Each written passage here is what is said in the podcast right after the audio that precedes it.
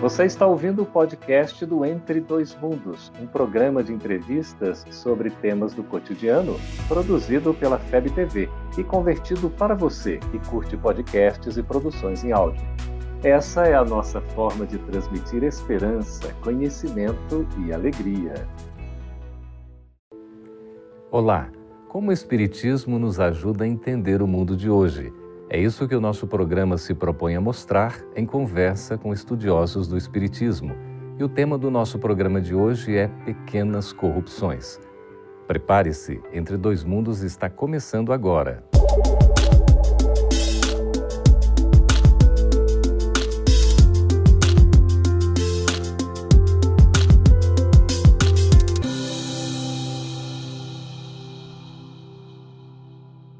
Nos últimos dias, a, o combate à corrupção tem sido uma das principais bandeiras do nosso país. As manifestações populares contra a corrupção tomam as ruas.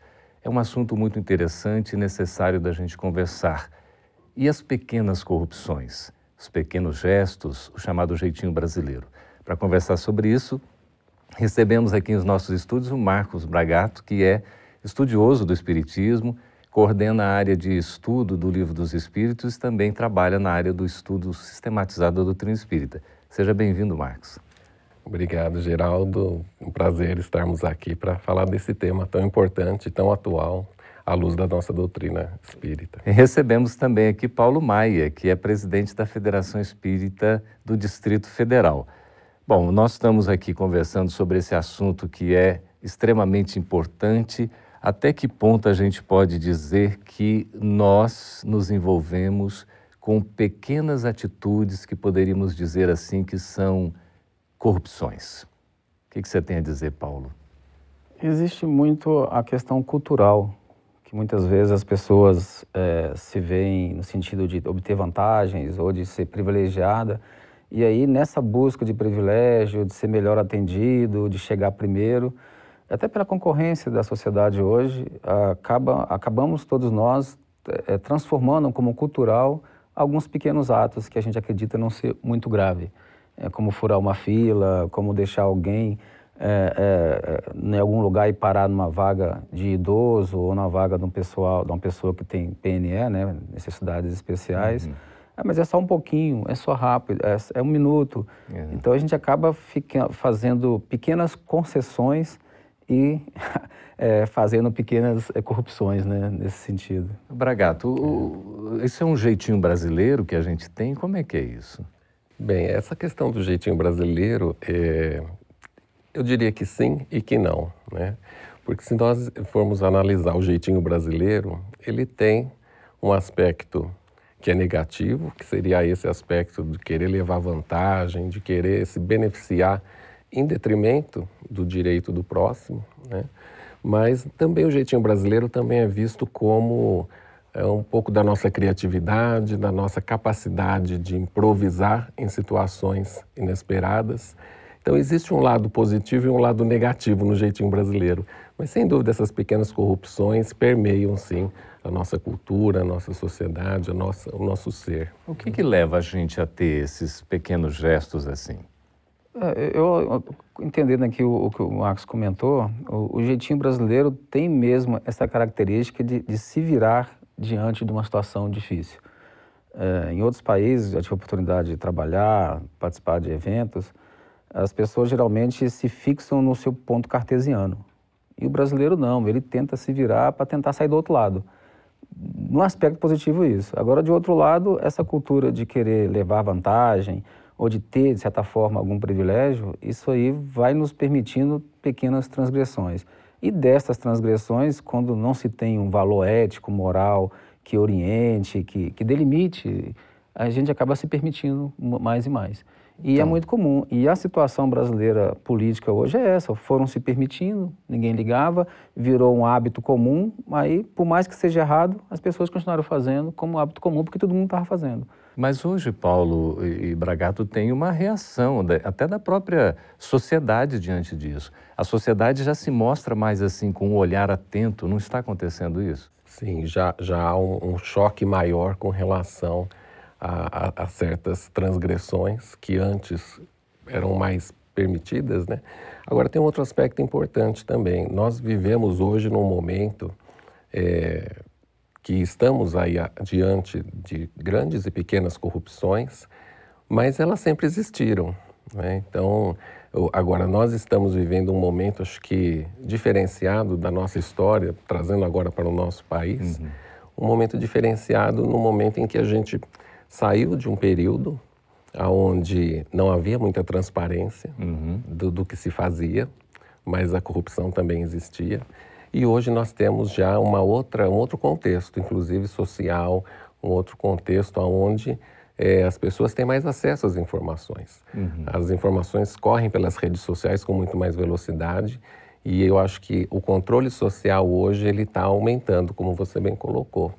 As pessoas já estão reagindo mais uhum. porque estão percebendo que essas é, essa, esse levar vantagem em detrimento do outro é algo que, que não contribui com nada. Né? Hum. Corrupção significa apodrecer. Né? Então é aquilo que deveria estar funcionando bem, mas que apodreceu. Então, e esse comportamento acaba, digamos assim, corrompendo, contagiando as pessoas? Acho que tem uma questão também, Geraldo e Marcos, do ponto de saturação. Todo, todo o sistema hegemônico chega um período que ele fica tão saturado que extrapola já a questão dos valores morais e humanos. E aí a sociedade começa a reagir. Uhum. Isso aconteceu com Roma, aconteceu na Grécia, aconteceu né, o Império Babilônio. Chega um ponto que as pessoas que estão dominando ficam tão viciadas no poder que não percebem mais os erros que estão cometendo e o absurdo que estão fazendo.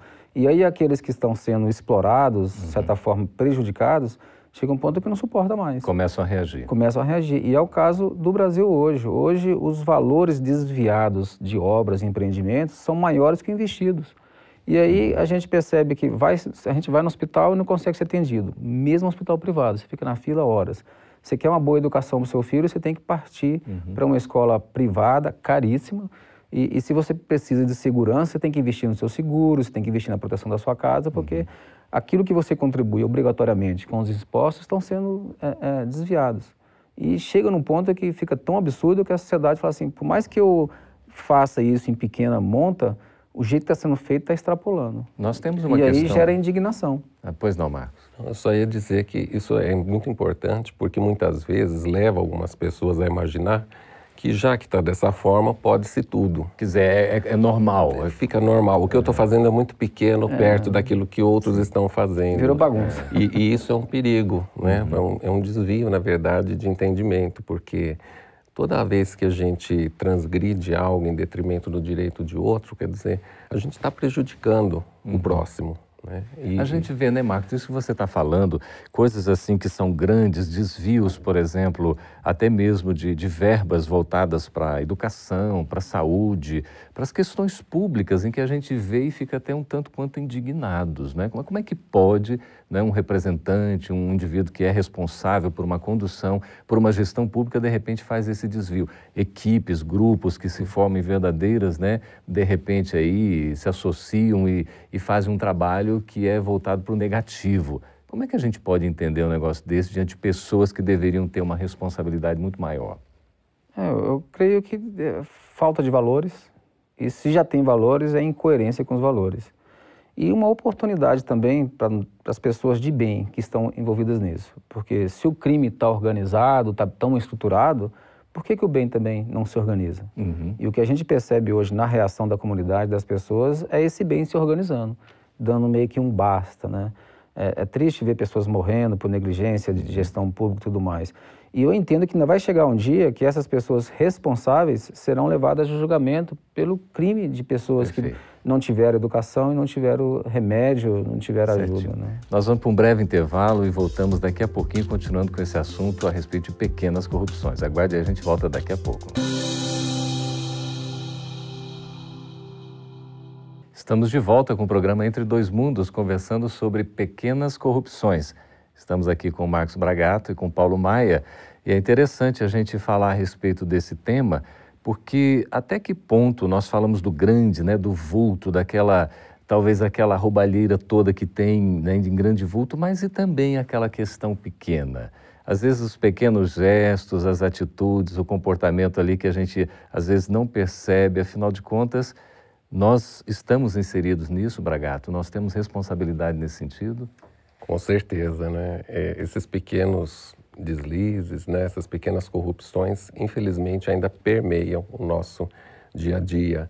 É você andar acima da velocidade permitida numa via pública, colocando em risco a segurança de outros. Né? Então, tem uma série de situações que raramente você vai encontrar alguém que não cometa pelo menos alguma dessas pequenas corrupções.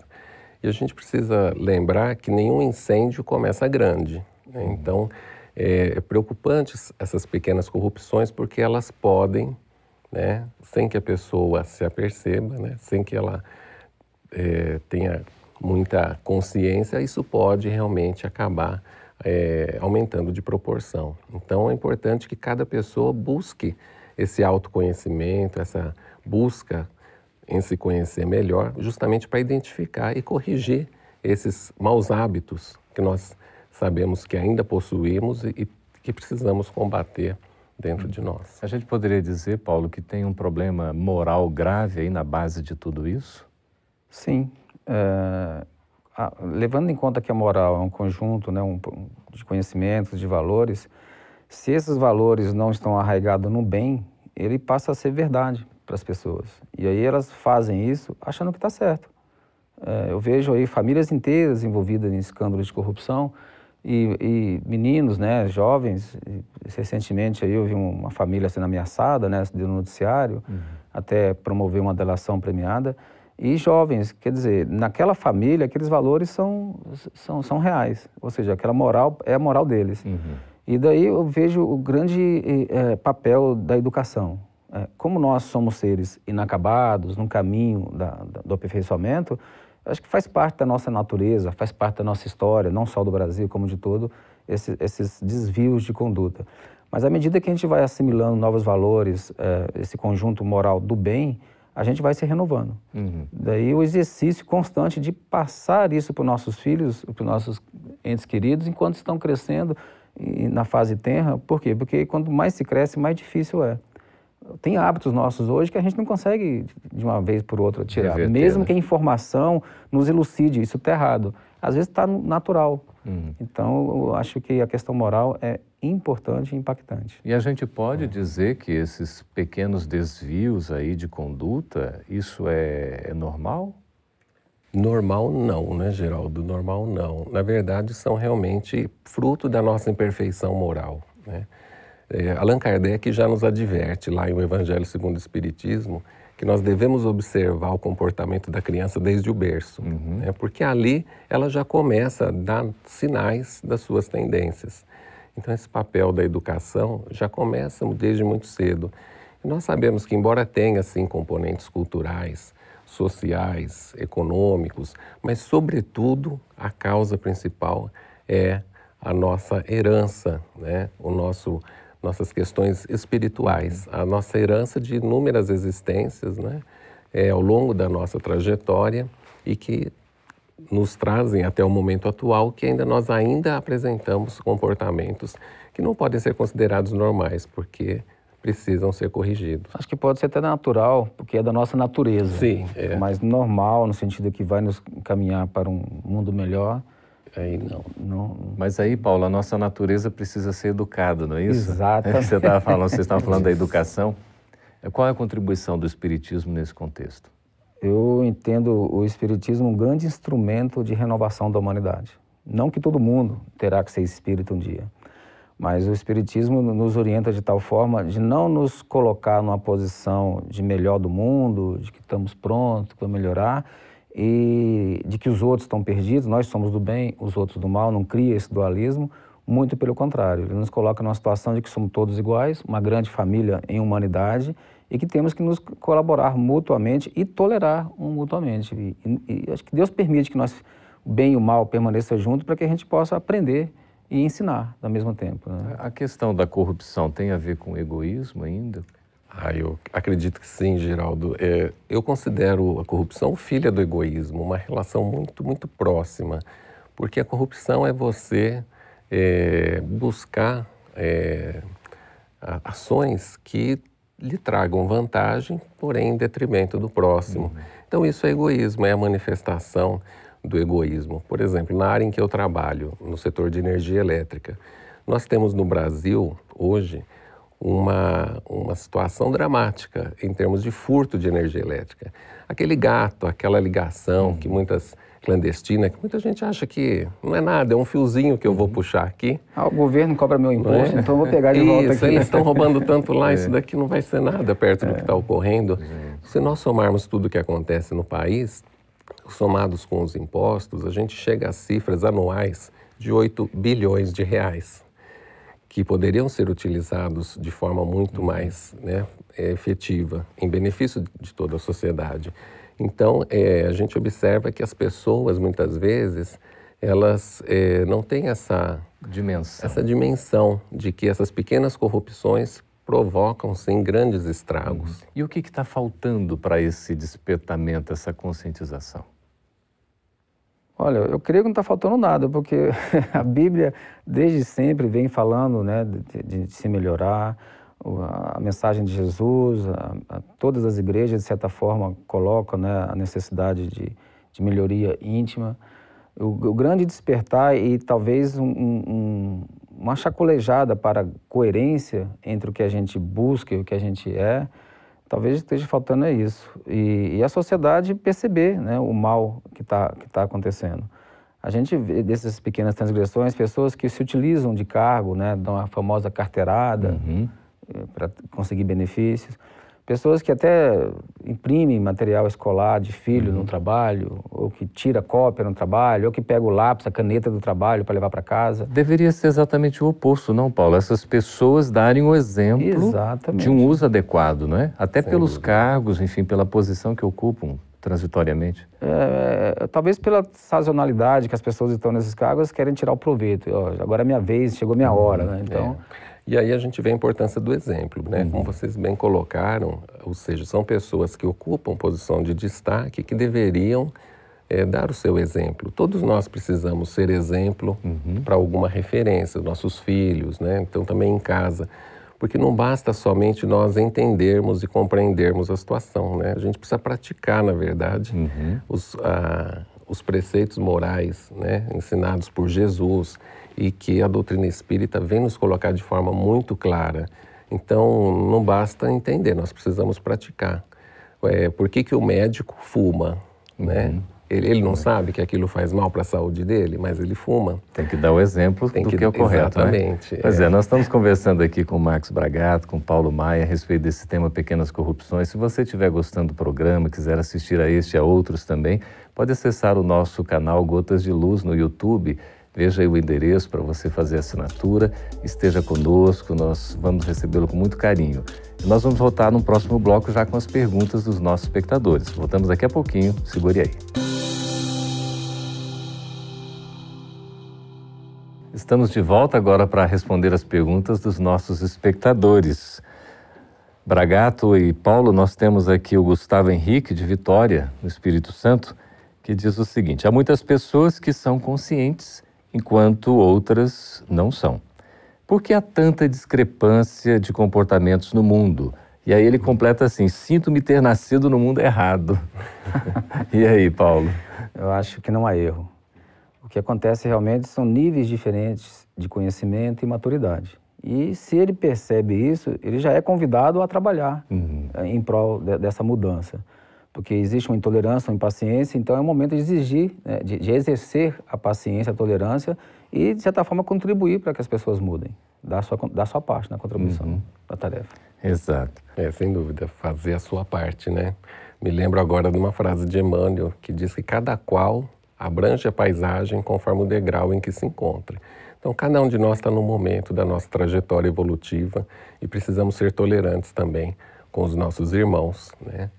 Respeitar a individualidade de cada um, mas sobretudo fazermos a nossa parte, né? Como diz Gandhi, sejamos, façamos em nós a mudança que queremos que ocorra. Exatamente. Né? Maravilha. O Eduardo de Andrade, do Rio de Janeiro, pergunta o seguinte: por que é tão difícil para o homem entender que somente devemos fazer com o próximo o que gostaríamos que fizesse conosco?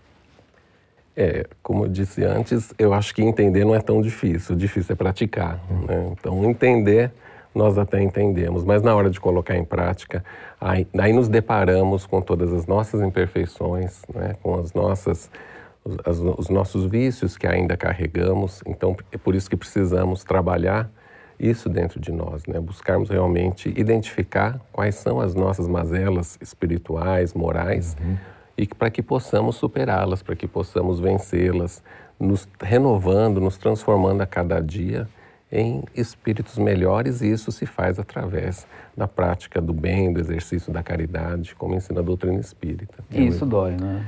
Olhar para é, dentro, reconhecer os próprios erros, dói. É melhor ver o mal dos outros. É mais fácil. Mais fácil, né? É. Incomoda menos do é. que a gente ter que olhar para dentro e reconhecer e em reconhecendo estabelecer um esforço, porque exige um esforço uhum. de melhoria. É a reforma. E reforma, quem já mexeu com reforma sabe que não é. é. fácil. A reforma íntima é. é. pior que reformar a casa, é, né? Com certeza. Agora aqui é de Fortaleza, no Ceará, o Francisco Edilson Brito de Oliveira. Ele faz a seguinte pergunta. Diz que sonha, sonho muito com minha esposa, que faleceu de câncer. Em sonho, ela me diz que está aqui ao meu lado e que não me deixou. Sofro muito quando acordo e vejo que ela não está mais. O que devo fazer? Ô Francisco, primeiramente, orar. Orar por sua esposa, é, orar para você se manter equilibrado, porque realmente a separação de um ente querido fisicamente, como nós estamos acostumados a estar próximo, é muito dolorido. E eu acho que você é privilegiado estar sonhando com ela, porque muitas pessoas é, se afastam através da morte e não conseguem. Então, a primeira questão, ore bastante por ela e procure conhecer a questão do, do espiritismo, do fenômeno, é, a, a, sorte da alma após o desencarne e conscientizar de que somos seres imortais. Ela está é, próxima de ti, vamos nos reencontrar no futuro e a vida continua no além.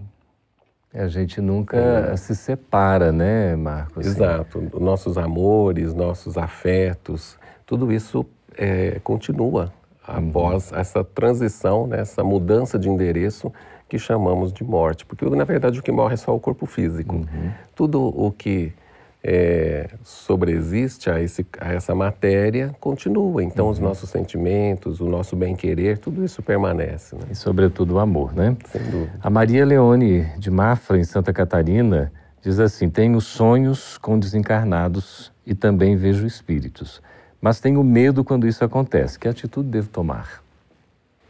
Bem, eu entendo que, primeiramente, não há motivo para o medo, né? porque a doutrina espírita vem nos trazer essa, essa, essa serenidade diante disso, porque nós também podemos sonhar com encarnados. Uhum. Não é? Porque o que é o sonho?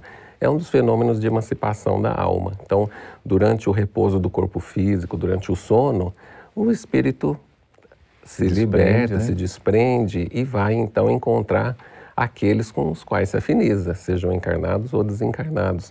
Então todos nós somos espíritos. A única diferença é que estamos numa vida com um corpo físico e os demais estão sem essa, essa, essa, veste, né? sem esse corpo físico. Então não há por que temer. Né? Uhum. Por que temermos os espíritos se todos nós somos espíritos? Né? Então é importante que, que ela se tranquilize e que perceba que não há motivos para uhum. essa preocupação. Um pouco do medo desconhecido, né, Paulo? Exatamente. É. O escuro nos dá medo, o desconhecido nos dá medo.